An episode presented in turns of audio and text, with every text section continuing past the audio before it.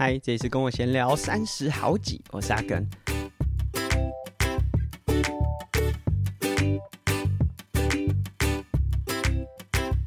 这一集节目录制的当下呢，是我们家小朋友狮子丸一岁的生日了。哇，时间真的过超快。那其实上一集的节目也都和大家分享说他最近的这个状况啊，还有很多有趣的事情。不过感觉他一岁好像可以再分享多一点啊。上周我说他感觉想要跑起来。呃，但是以专业跑步的定义，应该是两脚要腾空啦。不过我觉得小朋友可能还没有到那个阶段，但是呢，以现在他的状况，真的就是到处爬爬照了。因为我们家呃这个格局上是比较开放的，扣除掉房间，就无论是厨房啊、工作桌啊，或者是呃小朋友游戏的空间，呃其实都是相连的。它其实没有很明确的隔间。那我们的沙发就放在整个。客厅的正中间，那周边一个口字形或者说 O 字形，就环状，有点像护城河或跑道这样子啊，就真的很像跑道啦。因为小朋友就是我们家狮子玩，他会绕着这个沙发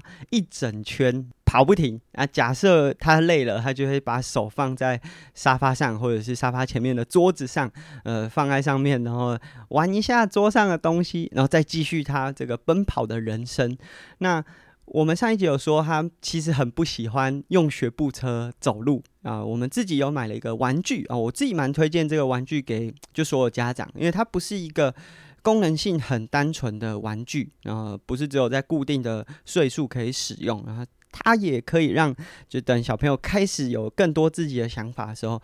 发挥更多创造力。那因为没有夜配啦，我也不会特别分享说是什么品牌，就大概叙述一下这个玩具啊。如果大家有兴趣，我会呃可以私信我，然后我可以让大家知道说是什么东西。它的材质有点像瑜伽砖，所以小朋友假设有跌倒啊，这个材质上也不会造成太多呃受伤，或者是甚至严重的淤青。发泡材质啊也很轻，所以小朋友如果想要拿起来也都蛮轻松啊。我觉得最棒的就是啊，它可以用洗碗机洗啊，对家长来说应该是蛮方便的。那它这个材质啊，上面有很多洞，然后你可以用它专属的这个配件把它连接在一起，所以像它大概七八个月已经可以。站起来，但是还没有办办法久站的时候，我们就会把它组成一个高台，然后让它有点像学习站立啊，手搀扶着啊。但是我们其实也蛮注意的，就虽然说它成长的速度很快，可是我们也很怕说哦，过度让它，例如说在还没有发展很完整的时候就站太久啊，会不会脊椎啊或者下肢的骨骼啊，会有一些比较不好的状况，所以。我们放在他的游戏区，可能他站一下下，我们就把它拿出来，然后尽可能让他先在需要爬的阶段多爬一些啊，一直到他后来就站起来完全不需要搀扶的时候，啊、呃，我们想说，哎，可以让他变成是学步车，因为这个玩具呢是可以组轮子上去的啊，但他真的很不喜欢推着东西走路，啊，包含像现在他都可以自己走个七八九十步了。但是我们如果想要让他手扶在这台有点像推车，我们帮他组的推车上面的时候，哦，他会自己把这个推车先推走，就是用力推到角落，然后自己开始狂奔。所以这个画面很有趣。他现在唯一会搀扶下去走的东西呢，就是我们家垃圾桶 啊。所以我自己都会开玩笑说，我们买了一个那个玩具要上万块。结果你去推一个大概两百块的垃圾桶，而我们家垃圾桶不是很贵的这种啊、金属材质啊，然后落地啊，或者在固定一个空间，它其实是这种五金行或者你去小北百货都可以买到，就是来两三百块就可以买到的啊、呃、垃圾桶。那其实虽然便宜啊，但是它一直都保持的蛮干净的，就因为我们都放在家中嘛，所以如果稍微有脏东西，我们就是擦拭啊，保持它的清洁。那我们家小朋友呢，他就是会推着这个垃圾桶走，因为这个桶桶状，然后落地的面积蛮大的啊，高度大概就是在我们家小朋友的脖子，所以推起来蛮高度上，或者是这个稳定性上都很足够，他就会推着这个桶子跑。啊，因为桶子中间是空心的，所以推在这个我们刚才讲的走到跑动的过程当中。呃，是的，声音蛮大的啊。他有时候还会再拍一下这个桶子的侧边或者是上面，就好像在击鼓。所以那个画面呢、就有点像是他在卖东西，就推了一个卖场车，然后在敲敲打，然后希望大家来买东西的那个画面，看起来是蛮有趣的、呃。所以他贵的东西不玩呐，就玩这种我们家原本就有的一些空间上。可以使用到的东西啊，我们觉得也没什么不好，觉得他自己发挥他自己的想象力，只是说这个学习的过程真的是超级快速。从我们上个礼拜说他想要跑起来，到现在他就是绕着我们刚才讲沙发这一整圈哦，他可以非常快速的移动啊，包含在吃饭的时候啊，我们如果叫他。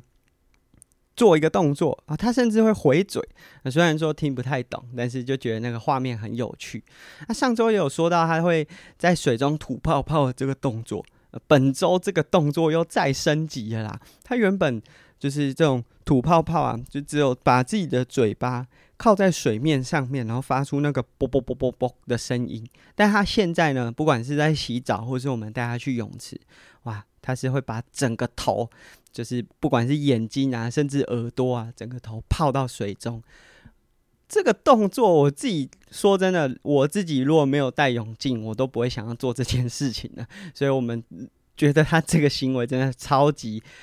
超级了不起，就是以小朋友来说，那。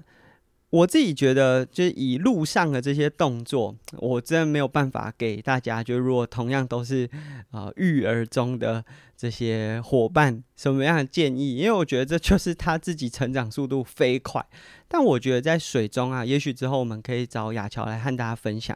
因为其实不管是我们家小朋友，是雅乔自己陪他玩水，然后下泳池。除了我们家小朋友之外，雅乔也教过很多这种大概一岁啊，或者是再大一点，然后很怕水，就是我们讲说恐水症啊，就他头不敢碰到水。那其实这是有一套脉络的，就是如果你在儿童洗澡或者是生活的过程当中，哦、有些环节做错的话，小朋友会真的很怕水。呃，无论是接下来你想要让小朋友上游泳课啊，或者是接触到水的时候，呃，都会变成是一个阻碍。那雅乔在这个面向上，就对我们家小朋友是非常非常的在乎啊，他就是一个游泳教练嘛，所以他在这个点上面是很在乎。诶，所以也让。我们家小朋友就从小就是四十五天开始下水，一直到现在。刚开始当然也是会很怕，就是水若流到眼睛，呃，不是流进眼睛哦，就是从眼睛滑过去，就会有很多排斥。一直到现在啊，洗头啊什么根本毫不在意。而我觉得，因为我自己小时候是超级怕水流到眼睛的，就是我只要流到眼睛，所以我以前小时候很讨厌洗头发。啊、男生小时候可能两三天不洗没关系，但是我那只要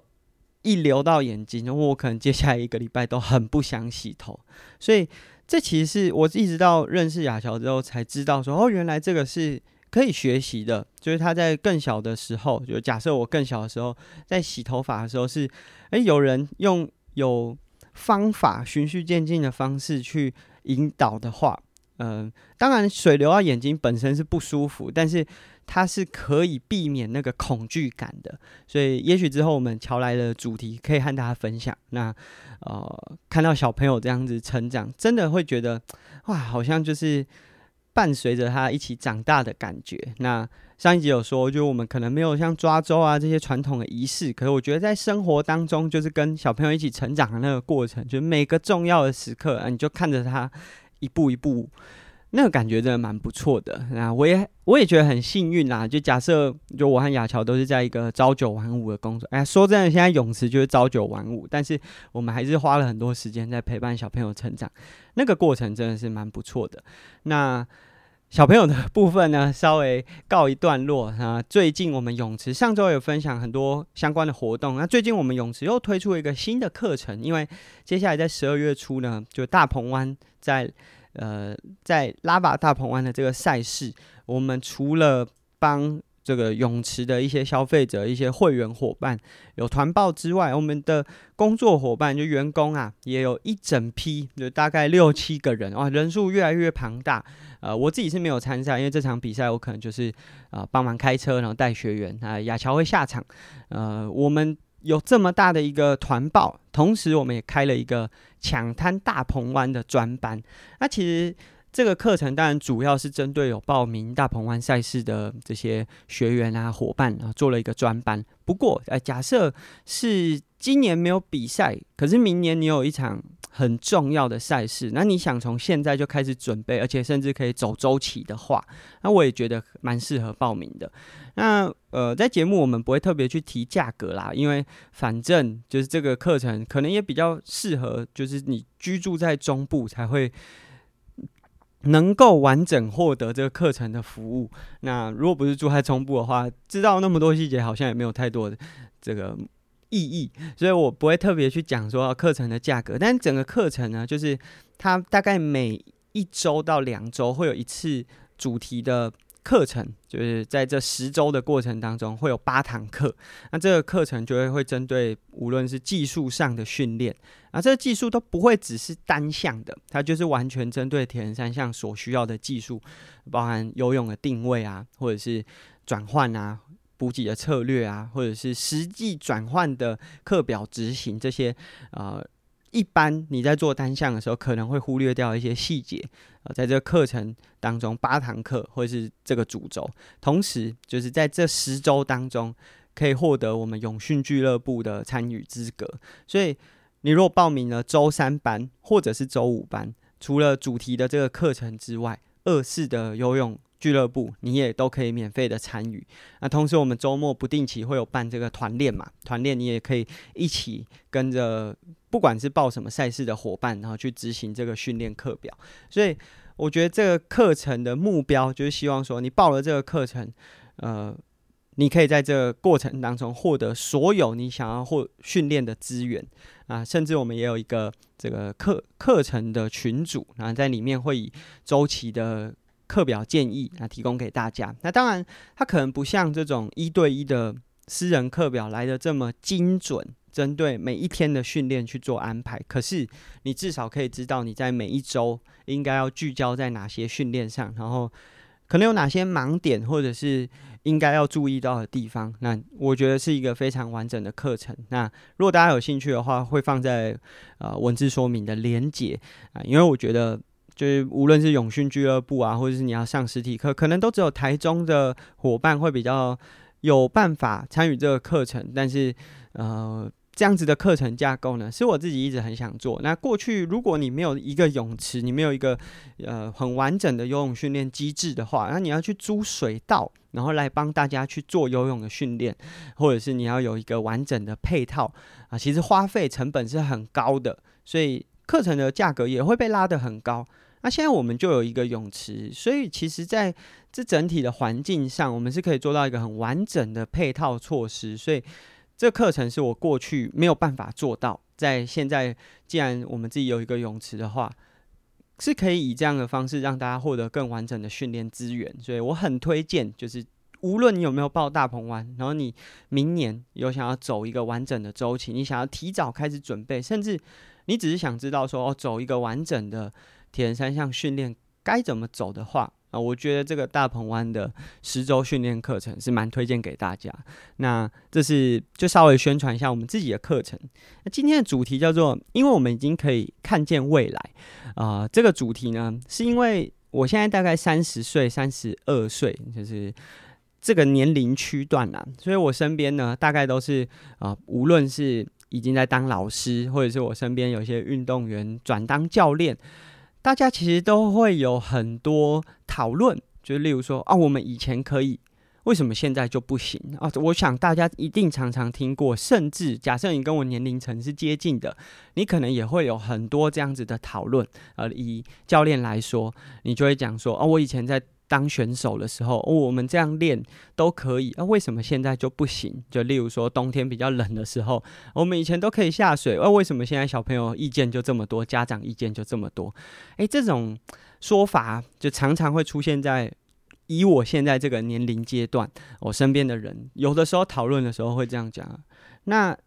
这当然是在同才之间，就同样都是差不多年龄啊，在讨论的时候会。在聊天的过程中去提及的，呃，我觉得一方面是分享目前教学近况，但是另外一方面单纯就是抱怨啦，就是抱怨说哇，这个教学好辛苦哦，怎么以前我们在做哦，好像都习以为常的事情，现在好困难，大家都有很多质疑，很多挑战。那我觉得另外一点，就站在另外一个角度呢，假设我跳脱当时的情境，呃，因为我觉得有时候呃同侪之间。酒酣耳热，不一定有喝酒，但是就在那个气氛当中，你当然会很惯性的去抱怨。然后我觉得你只要有意识到说，我现在就是在做这个行为，那就好了。但是呢，需要有的时候去跳脱。哎，我现在是变成我以前讨厌的大人，因为我们以前自己在当选手也好，或者是在呃某个年龄层，我们也很讨厌听到教练啊，就是只会用。啊，阮以前啊认识的时阵拢安怎？啊，恁即马安尼个安怎？所以那个感觉就会让我觉得说，我现在是不是已经到了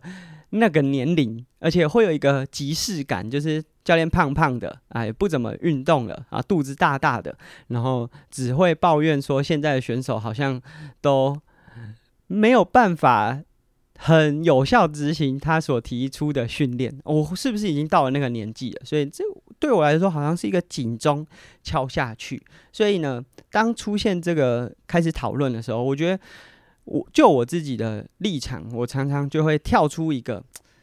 那为什么会这样？那我怎么做可以让现在这个情况呢？不是只是在抱怨，而是我可以再多想一点。环境是不是有什么样的改变，导致变成现在这个局面？那我在昨天听了这个马里欧陪你喝一杯的节目啊，他们刚好有一个来宾讲到一句哦，我觉得就是我们今天的标题，因为我们已经可以看见未来哇。他分享说他自己在当调酒师的时候啊，因为为什么以前大家师傅在带啊，就是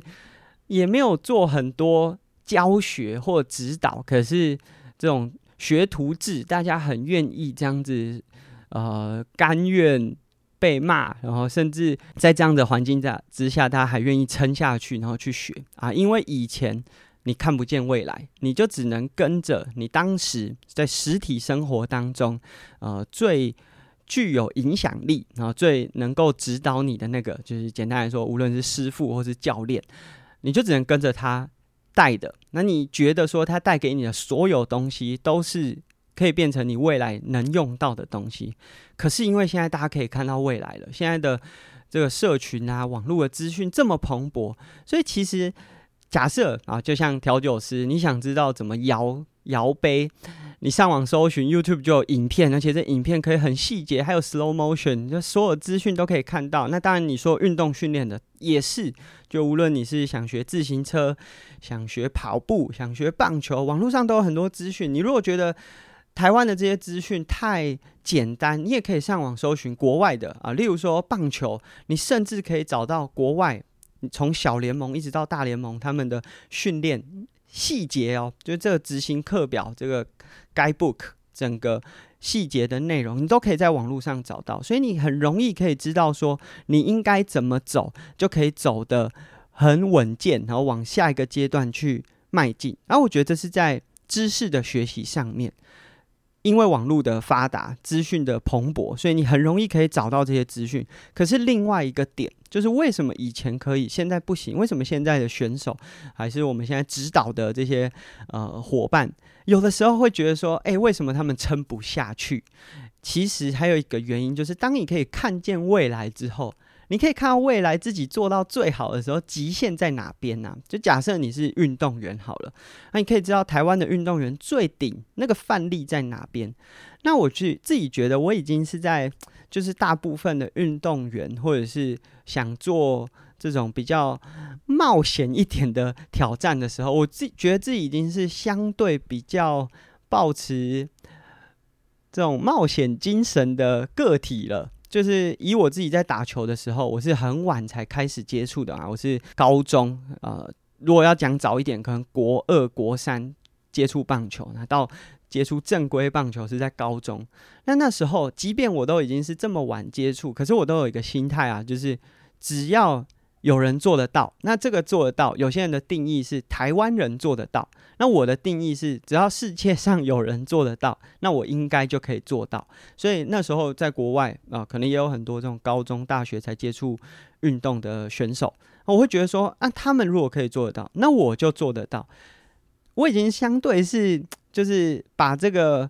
范例的范围扩大到。就是全球级别的，那有些人可能只会觉得说台湾人做得到的，那我就做得到。对我来说，我还是需要一个范例，只是说对我来说，这个范例我只要一个，我就觉得我应该够努力的话，我就可以达成。那有些人可能需要十个，有些人需要一百个。那随着现在网络这么发达，所以大家你在从事一项运动也好，你在学习一项新事物的时候，你才刚入门，例如说你是一个新手铁人。你马上就可以知道说，假设我做到极致，大概是什么样子？我最极致，我可以完赛的时间是什么程度？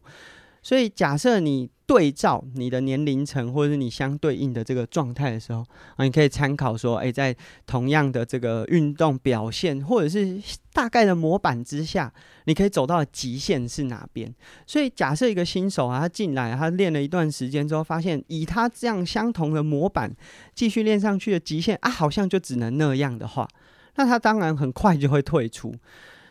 那我觉得这是。现阶段好的事情也是不好的事情。好的是，就是你可以很快的知道，在相同模板架构之下，你应该朝什么样的方向。你可以很快速的知道你应该怎么帮自己定位。那甚至这样的定位呢，也确实可以帮你减少很多走错路的风险。因为在早期可能没有那么多资讯的状况之下，很多选手看到他想成为的那个角色，可是。其实他自己并不适合啊。现在也许可以缩短这个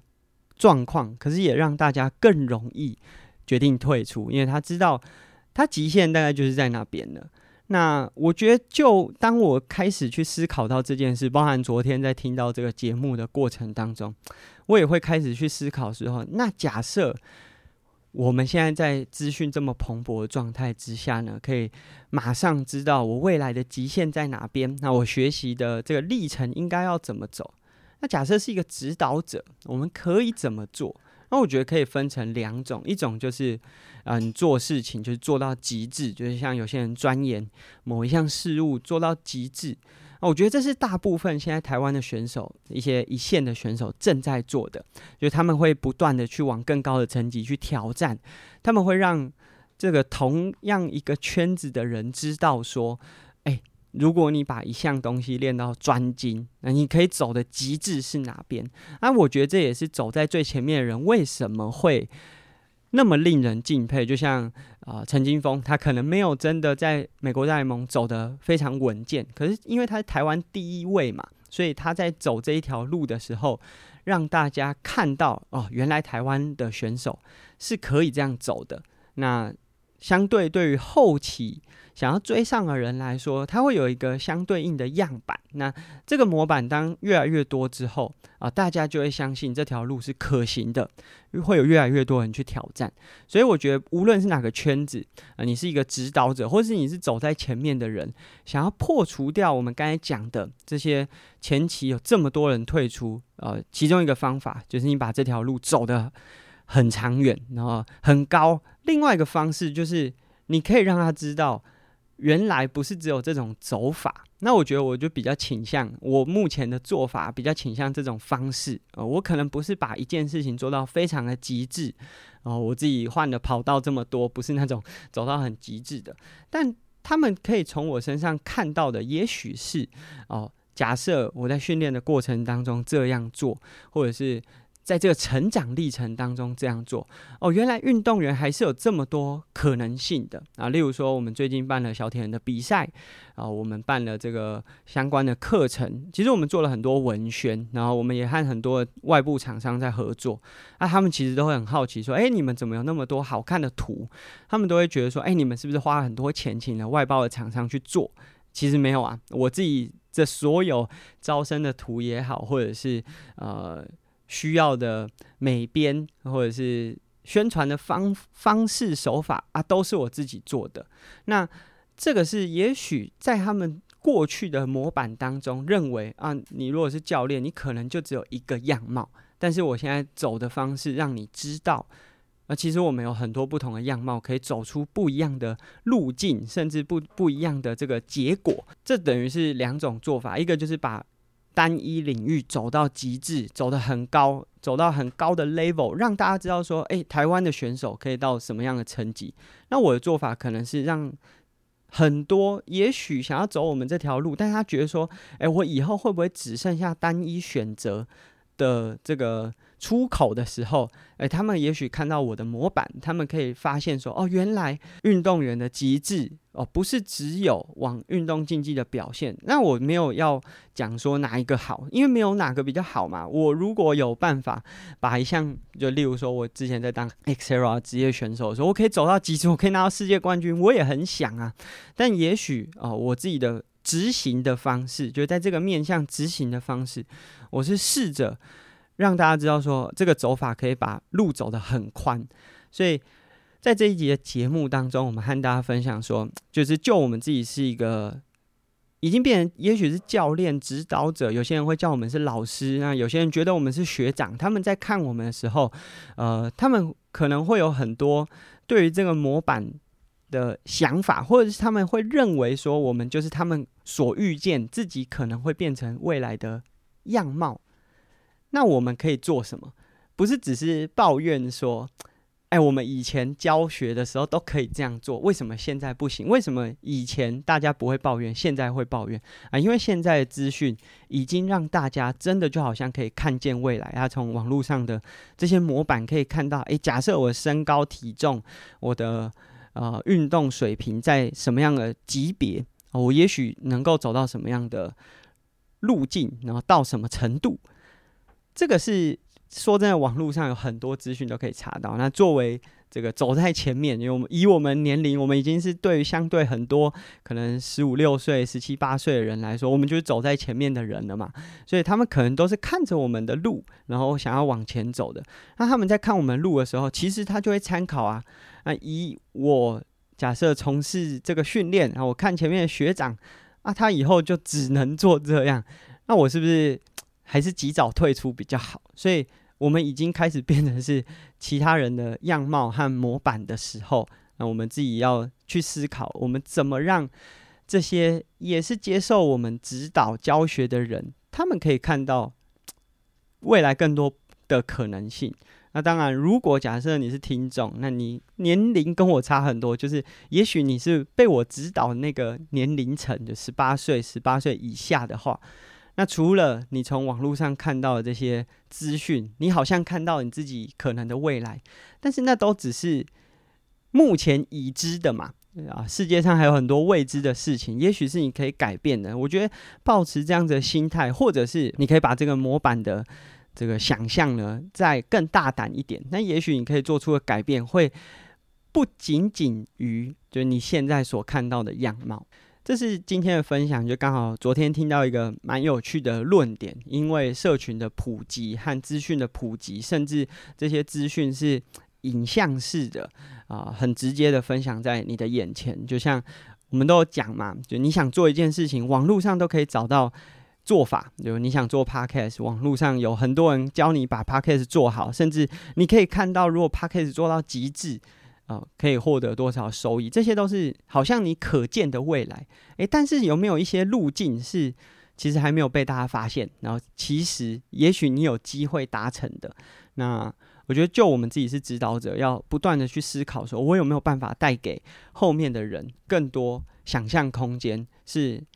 他们未来如果往上的时候，他自己是可触及到的未来。那如果对那些可能还年龄层比较年轻的选手来说，我觉得你要去思考，就是这个未来不是只有你现在网络上看到的这些模板，你是有机会改变它的。那这是我们今天的节目。如果喜欢我们节目呢，可以用 Apple Podcast 或 Spotify 上面的评价功能给我们一些呃回馈或者是建议。那喜欢我们节目，也可以在泽泽平台上面参与我们订阅赞助方案。下集节目见喽，拜拜。